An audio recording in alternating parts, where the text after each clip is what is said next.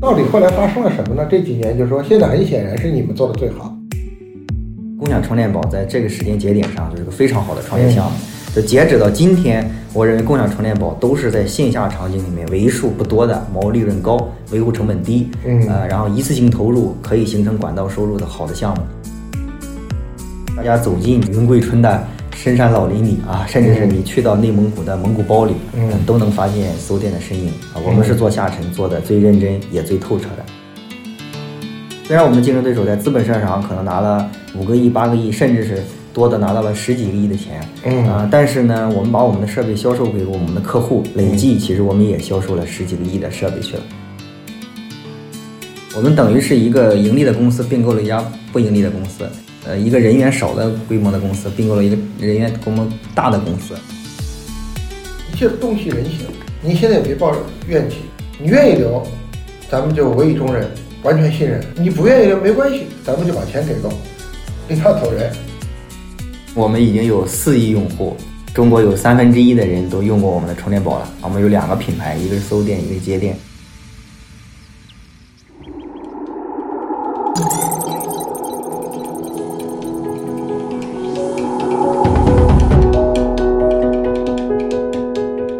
听友，大家好，我是周航，欢迎大家收听由荔枝播客独家播出的《创业入海口》。如果大家喜欢的话，欢迎大家持续订阅。那今天我们又很高兴请来了这个搜店创始人 CEO Look，他这个公司叫竹芒科技是吧？啊，对，来这里做客，呃，也请 Look 先跟大家打个招呼吧。嗯，大家好啊，很很高兴在这里有机会跟大家聊一聊，呃，我们共同的一些想法和思考。嗯，大家我相信每个人都在充过电，对吧？都去借过充电宝。对，因为我们已经有四亿用户，中国有三分之一的人都用过我们的充电宝了。我们有两个品牌，一个是搜电，一个是接电。嗯，跟大家透露一下呢，接电是他们去年刚刚合并的。啊，对，合并啊，完成了整合。啊嗯，现在现在公司很大，是个四千人还是五千人的公司了。对，公司已经有五千人以上的规模了啊，加上我们自己的制造工厂加在一起，超过了六千人。工厂还有一千多人呢。对，哦 我们有一个接近十万平的产业园。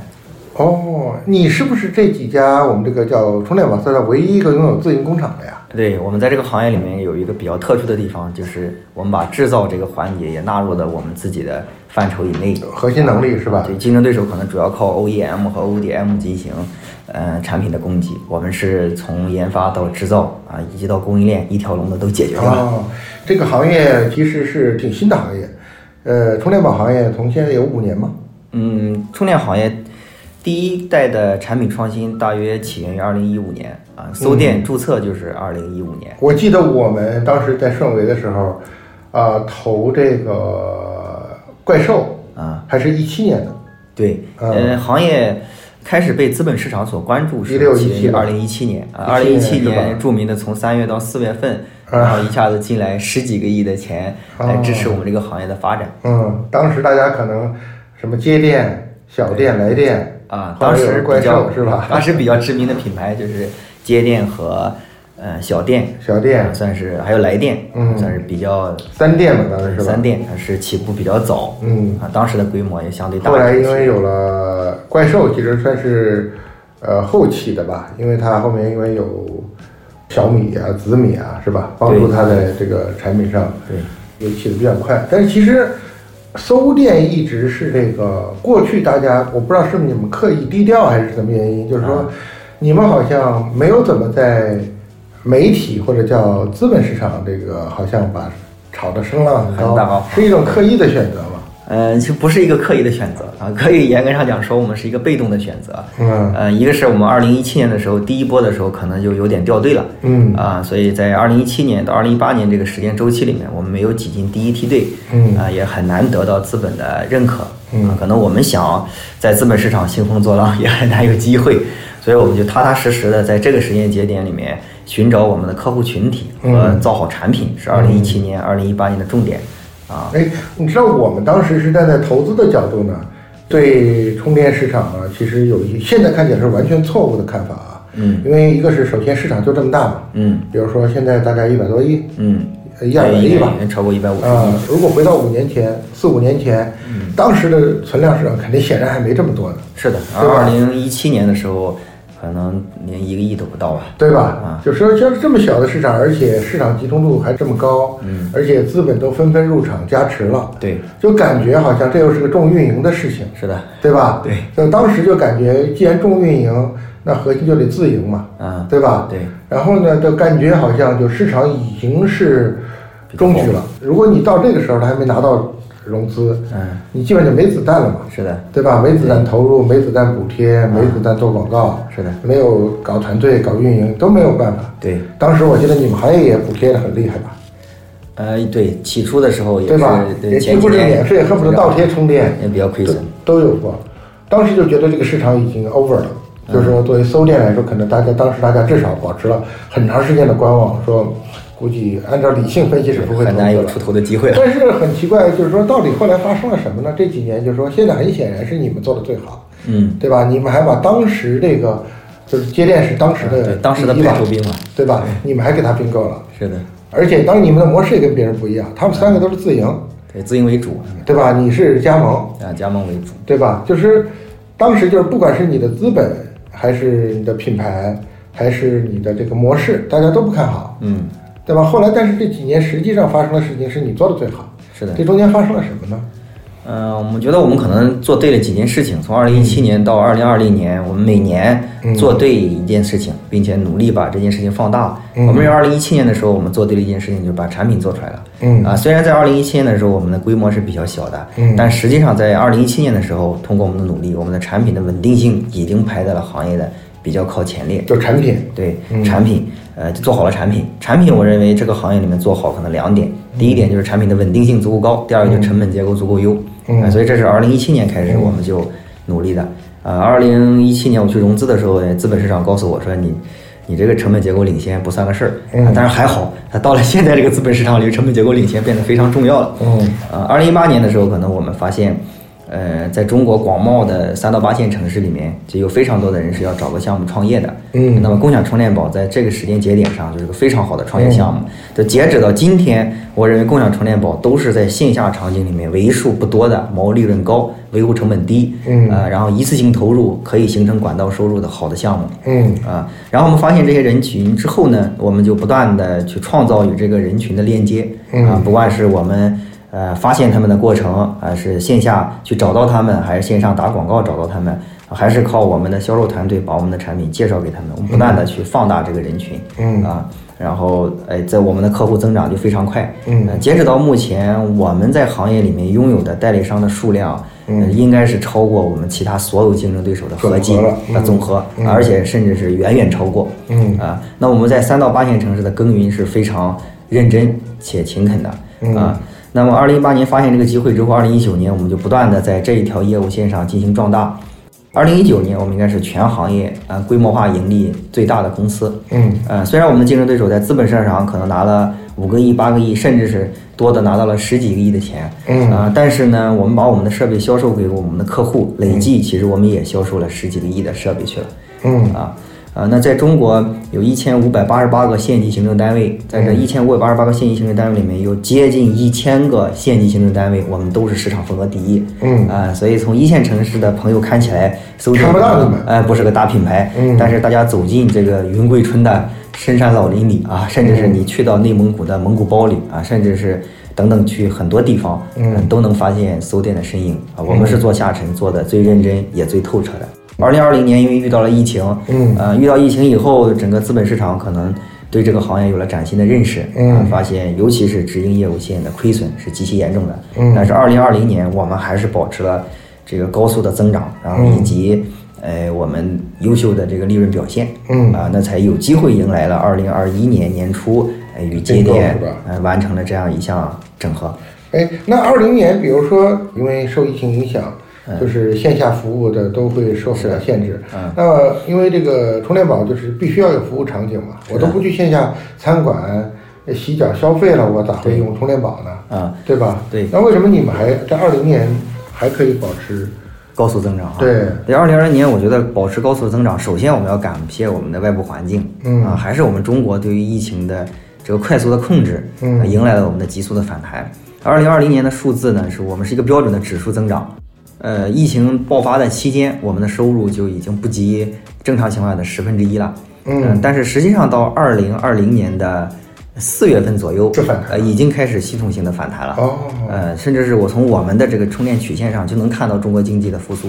嗯到了二零二零年五月底、呃六月初的时候，已经进行了全面反弹，甚至是到了七八月份、七月份到十月份以的时间，嗯呃，似乎也迎来了部分消费者的爆发性消费，嗯可能积攒的时间长了，对哎呃，而且二零二零年的国庆节期间呃的数据涨幅是远大于我们这过去的几年的的涨幅的。我们当时我们的观察也是这样啊，所以这样就整体全年看下来，我们就实现了整体性盈利。嗯，OK，那二一年呢？其实二一年本来大家都觉得是中国已经全面战胜了疫情，对吧？疫情对但实际上疫情的影响也反反复复在各个城市，对，那有影响也还是影响非常大。二零二一年我们整体上应该少了，嗯，不少于三个亿的收入吧。明白。啊，呃，但是我们有个特点，应该是我们在全行业里面是唯一一家代理业务线，呃，是比直营业务线更壮大的。即便我们跟节点合并以后，啊，实际上我们还超过百分之这个六七十的份额是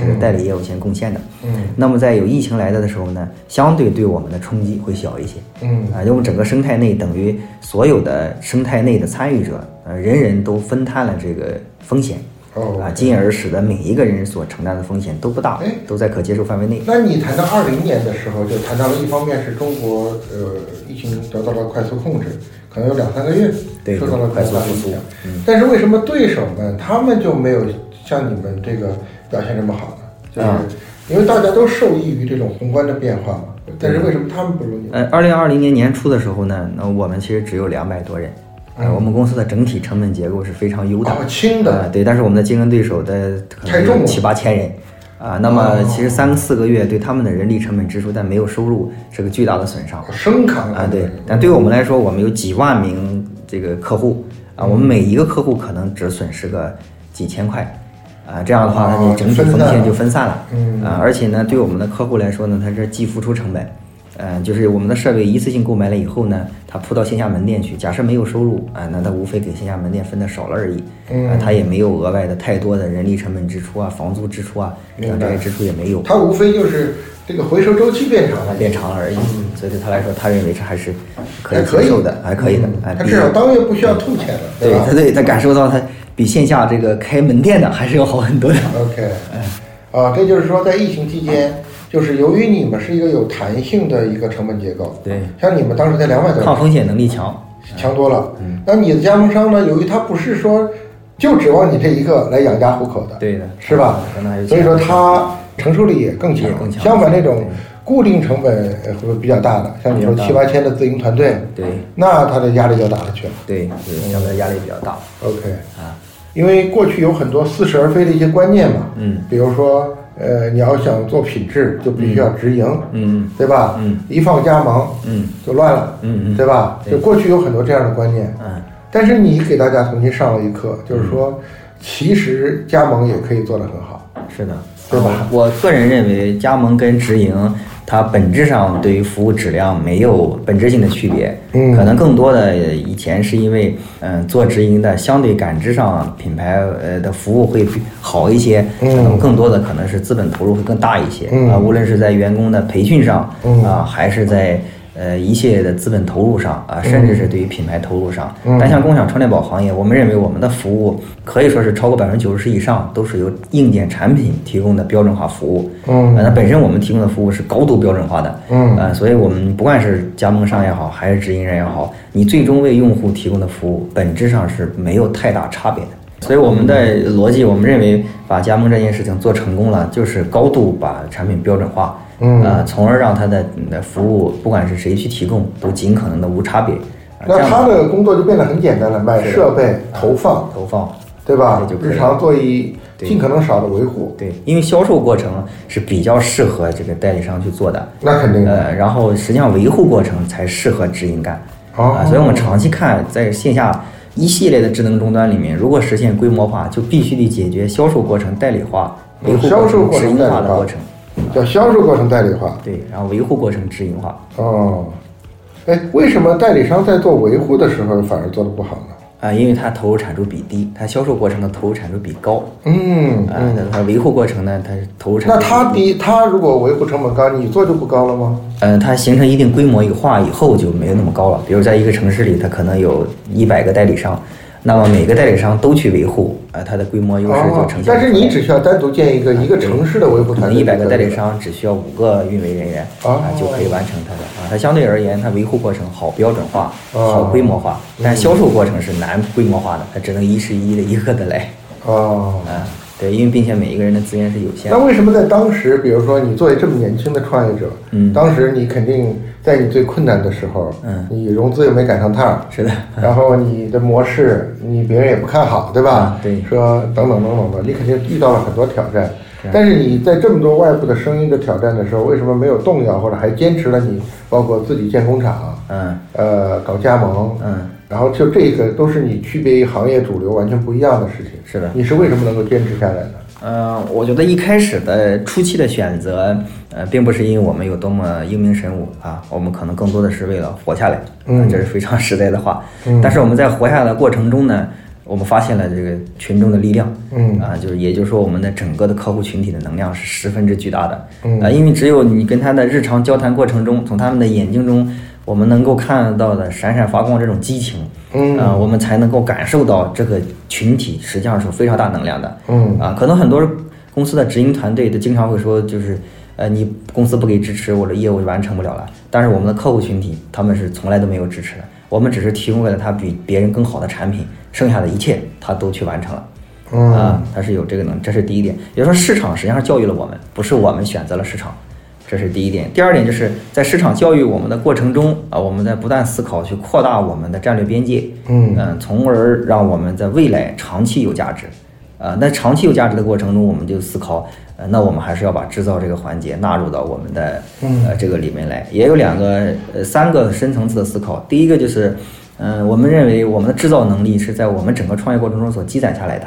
啊、因为我们创业过程中没有太优秀的供应链是来帮助我们的，啊那我们就积攒了大量的供应链的人才，啊，并且呢，我们自己的所有的核心管理层都亲自下场，呃，应该说我们公司的所有的合伙创业的合伙人们都在产线上待过的时间超过一百个小时的。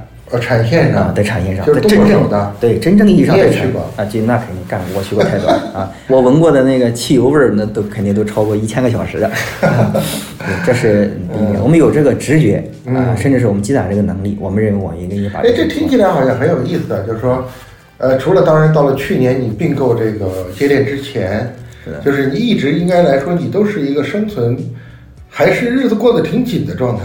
还是比较紧巴巴的，我们基本上自己所有挣回来的所以你好像就是一直不是一个富家子弟创业，啊没有，我们属于日子很紧巴巴。对对对正儿八经白手起家，啊，然后呢，就好像很长时间的创业都是生存驱动的，是的，对吧？对，我们是把我们自己的生存驱动和我们自己的人生追求很好的结合在一起，所以我们自己创业相对来说比较快乐。嗯。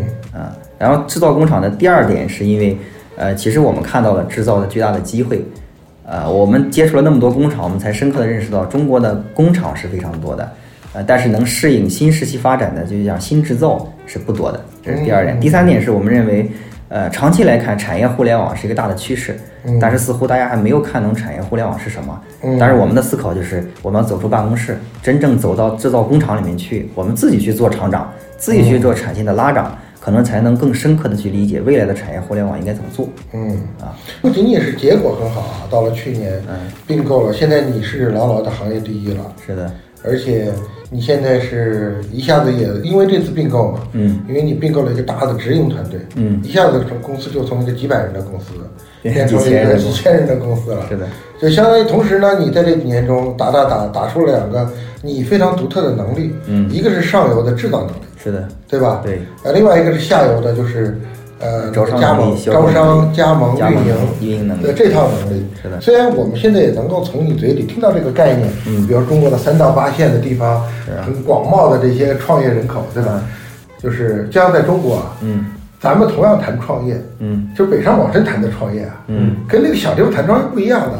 他们就是说花十万或者花几万到十万，最多不能超过二十万。嗯就我要能够加盟一个店，这就是我的创业。嗯，对，呃，我了解到关于加盟的，其实有几个数字，嗯呃，我还是比较震惊的。第一个就是百度的平台上，可能一年是超过一百多个亿的广告费，都是各种项目来寻求加盟的，这是第一点。第二个就是通过加盟这种方式啊，然后大家毕竟比如把产品也好，不管是他要加盟费也好，还是呃提供给别人一个产品让别人购买也好，嗯嗯，所有的做加盟这种形式的项目也好，公司也好，一年在市场上这种向下融资所融到的钱是远远大于 VC 给的钱的，嗯呃，应该是超过一百倍以上的。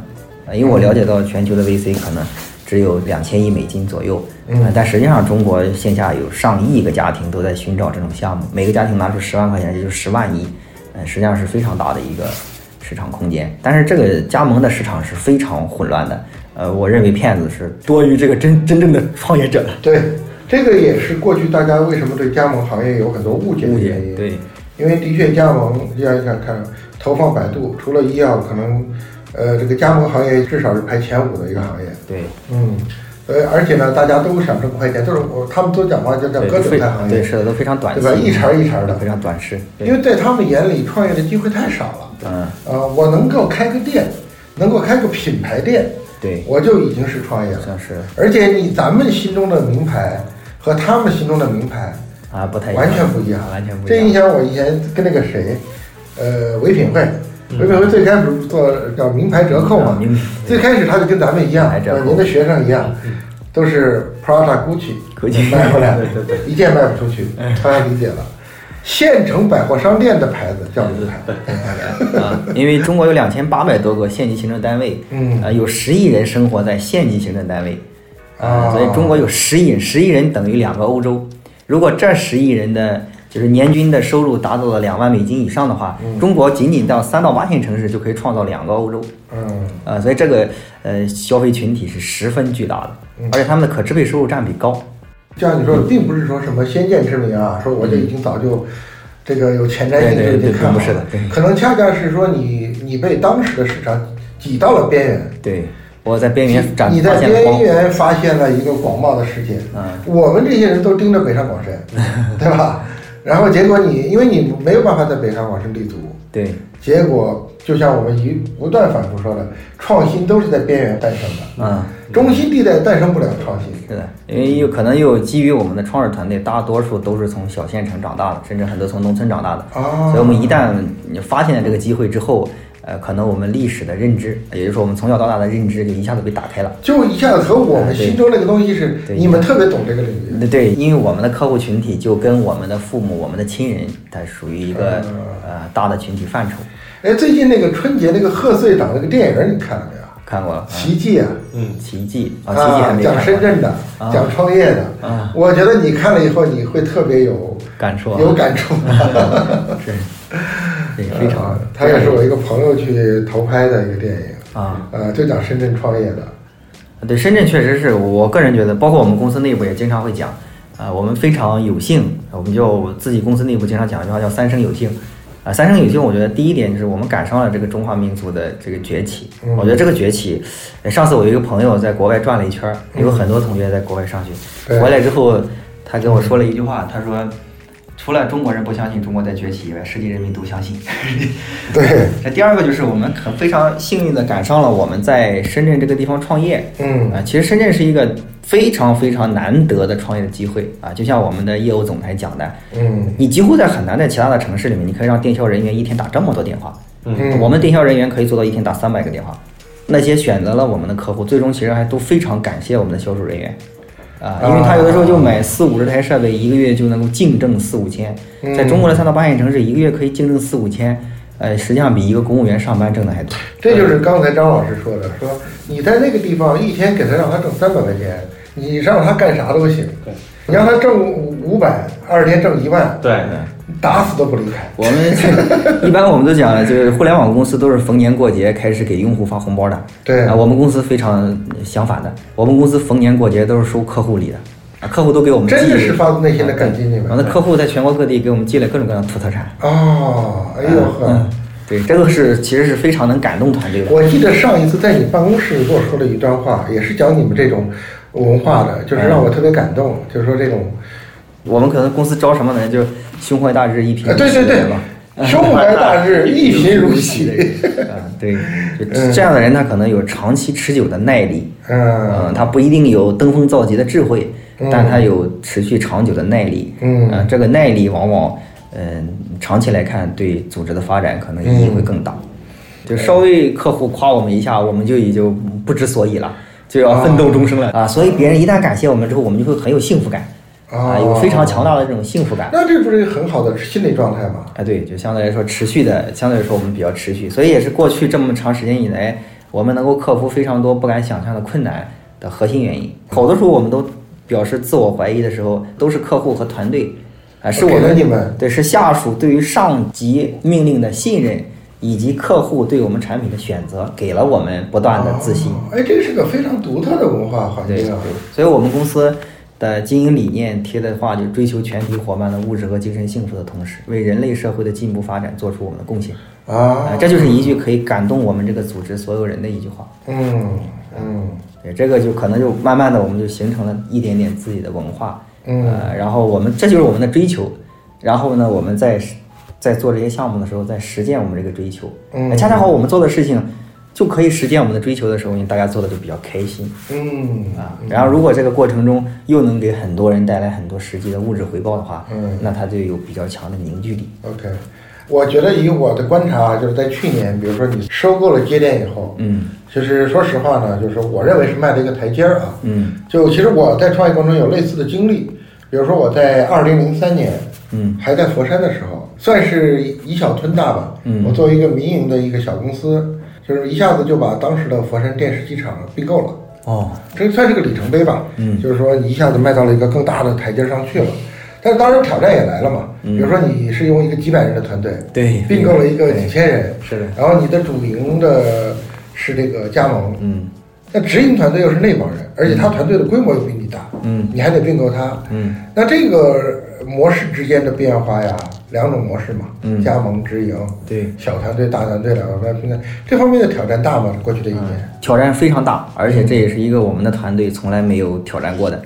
啊，我们等于是一个盈利的公司并购了一家不盈利的公司，呃，一个人员少的规模的公司并购了一个人员规模大的公司，嗯。啊，然后呢，当然会出现非常多的冲突，呃，甚至是我们的核心管理团队是没有并购经验的，嗯。啊，但是当时我们觉得，呃，首先就像周总您讲的，我们觉得首先我们做这个决策是我们要迈上一个台阶儿啊，不管虽万难而无往矣，那就这这决心就干了。但是最后支持我们下最后决策的，我们还有非常重要的一个思考就是，呃，我们未来要成为一家伟大的公司，我们必须学会并购这件事情。嗯啊，所以我们就做了。在真正在这过程中呢，我们自己的总结和思考就是，呃，我自己的总结就是，我觉得碰撞是不可避免的。嗯呃，就都别说是合并了，我们请一高管来，这个碰撞都是不可避免的。嗯啊，这是我们第一个的基本思考。第二个就是，我们就我们自己内部老讲一句话，叫以真诚换真诚，以真心换真心。嗯能换来就换来，换不来咱就，呃，换不来就就也没辙了。嗯 这就是我们自己对这件事情。但首先我们自己，呃，作为核心的管理团队，就还是要做到以真心换真心，嗯以真诚换真诚。如果做不到，那可能各自都会有更好的选择。这是我们对于这个事情的客观认识。那呃也发生一年一年也有有将近一年时将近一年了嘛？对，那从目前的结果来看，你觉得目前呃，我目前我们觉得这个整合对整合，呃，还不能算成功，因为我们的结果呢还没有表现出来。嗯啊、但是整体上它已经形成了一个团队。嗯啊、它有了一些共同的约定和一些共同的目标。嗯啊，它在逐步朝着好的方向发展。啊好，你知道我们那年互联网连续发生了三起大的变革，嗯当然包括滴滴快滴，后来的 Uber 对吧？嗯后来的美团点评，携程去哪儿？嗯呃，五八赶集。嗯然后当然因为携程我最熟悉了，嗯因为携程当年是我的股东。嗯我觉得他们就是梁建章当时做的，我觉得也确实是个高手啊。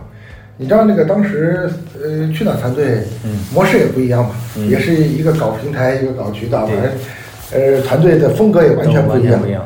但是一个多月就完成了整合，哦，而且快刀斩乱麻，他没啥经验，就像你说的，没有人天生就学过并购，没有学过这门课。对，没有这有了这门课也没法实践，实际实习都没法实习。每这每个公司的情况都不一样。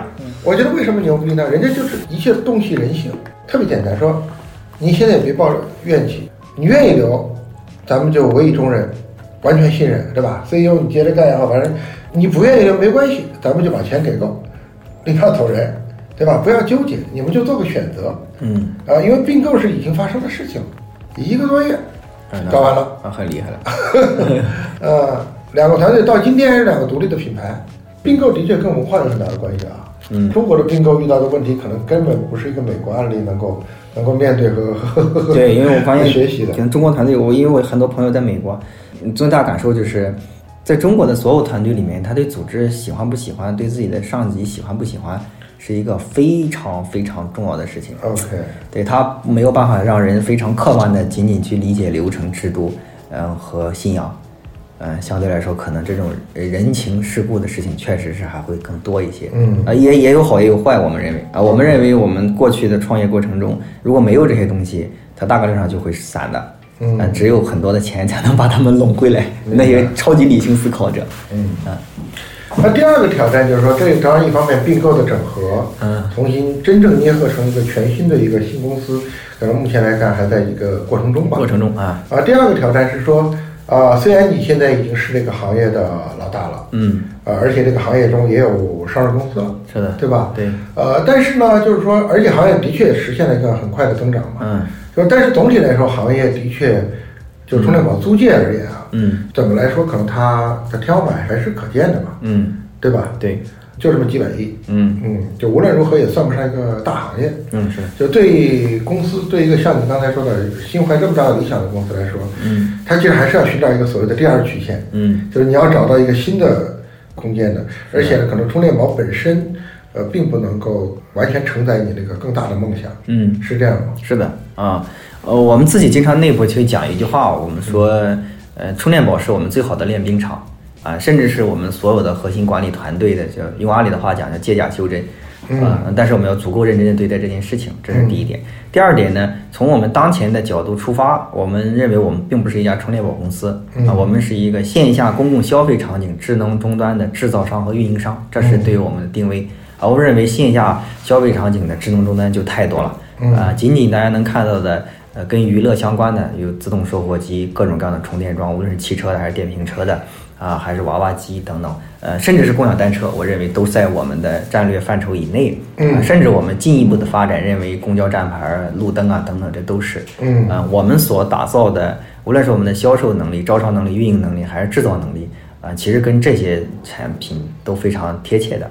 而且这些产品以往的商业模式或者它整个的商业组织形式，呃，我认为都是不高效的啊，甚至是产品也都是比较粗糙的，因为这些产品没有形成呃规模化。嗯。啊、在整个商业模式上也无法组织起实现规模化，所以它很多都是作坊式的，呃的过程。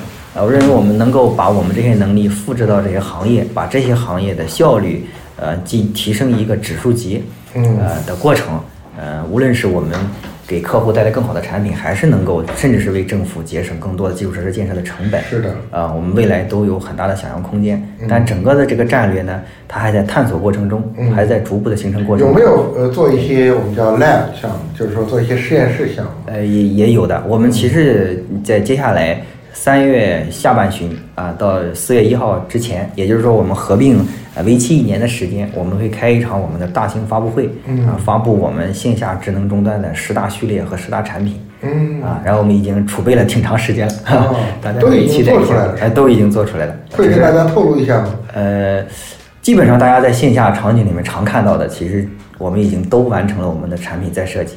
哦，啊，就是基于你们的理解，把它一些场景低效的变高效了，对呃，非智能的变智能了，对，不好看的变好看了。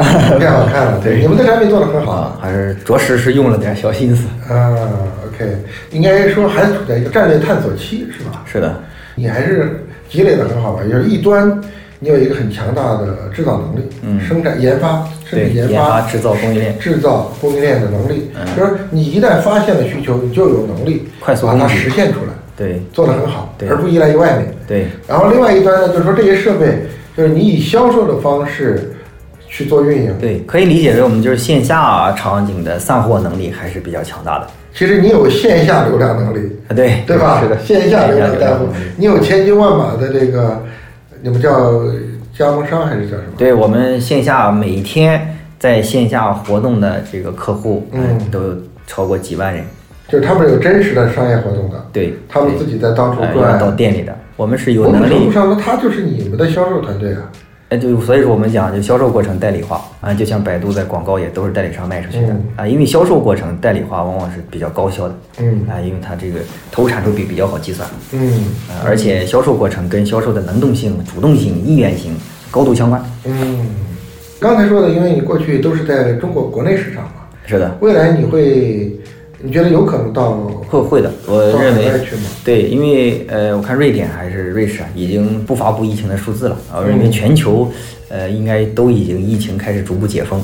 嗯，我认为我们储备了两年多时间的国际市场应该会迎来它一个新的增长阶段啊，包括我们在国际市场你们之前就有储备啊？哎呦，国际市场我们已经 其实已经投了不少钱了。啊，是怎么干的呀？教育了很多市场啊，一个是我们在海外有我们自己的这个分子公司，嗯呃我们也派驻了一些我们自己的人员，嗯啊，包括我们的产品从，其实我们的产品在设计之初就考虑的就是全球同接同环，啊所以我们的产品其实如果了解海外市场的，能够更好的感受到我们的产品其实比较适合海外市场的。哦啊，它不仅仅适合国内市场，我们竞争对手的产品不大可能在、嗯对 在国际上，因为那个太笨重了，国外的前台是没有那么大的。是的啊啊，这个我们也做了非常多的储备，应该会在今年结出第一朵这个花。那你们是在当地用同样的模式吗？是招商，比如说你们会是找当地的华人来做呢，还是？哎，我们基本上不走华人这个圈的，对我理解你的销售人，对销售人员也都是就在哪个地区我们就用哪个国家的人啊，比如说在东南亚，在印尼啊，我们雅加达，那我们就用雅加达人。嗯啊，就当地的人去做这件事情啊，因为我们认为我们的产品的销售过程是不复杂的啊，它也学习成本也不是很高。OK，那是这样很期待啊！我觉得你的这个故事其实是一个特别好的一个呃创业故事，应该说是有点像，不是说灰姑娘哈，是吧？是就是有点像一个灰孩子是吧？嗯呃，就是资本市场之前没有看好你，对，然后你又被挤到了边缘，我一直在被否定中成长起来。对，真的是一直在被否定中成长起来的。嗯呃，然后呢，就是由于被否定到了边缘，到了边缘你就只能向外看嘛，就主流人群中看不到的世界被你看到了，嗯，而且你又能力又被锻炼出来了，嗯，上游的研发、生产、制造、供应链能力，嗯下游的这种运营能对，力，地推运营销售能力。对，包括自己独特的商业模式，嗯，对吧？这种独特的文化，嗯就是团队之间的这个文化，嗯和代理商之间的这种这么良性互这个动的文化，就是都是非常难得和呃独特的。对，而且我们认为我们的客户是我们组织的一部分，所以我们搞组织建设是把客户纳入到我们的组织建设的范畴的。所以虽然我们现在是一家五六千人的公司，但是我们还有三万多名客户，你的这个所谓大组织的概念，实际上是外涵呃是含在我们的客户的。所以我们认为它是代理还是直营不重要，啊呃，重要的是它是一种什么样的激励方式，嗯呃然后是什么样的一种财富分配方式，呃，然后让大家从而有最强的能动性的。嗯，去做的，所以我们从现在开始思考的就是十万人的组织应该是如何组织十万人建设的。哦，你这十万人的组织包括就是你那个利益相关方那客户啊，上游我们的供应链，那可能只有几千人，然后主要是下游的客户群体。OK 啊，我们努力一直把自己保持在这种不断的探索过程中。OK，那我觉得大家因为今天时间有限啊，他们都是创业者，都是非常的忙，所以我觉得我们今天可以就先先了解到这里啊。但是我觉得这是一段可以未完待续，可以值得过一段时间就来找陆克来聊一聊的这么一个创业故事。啊感谢谢谢谢大家。啊，嗯谢谢大家，谢谢大家。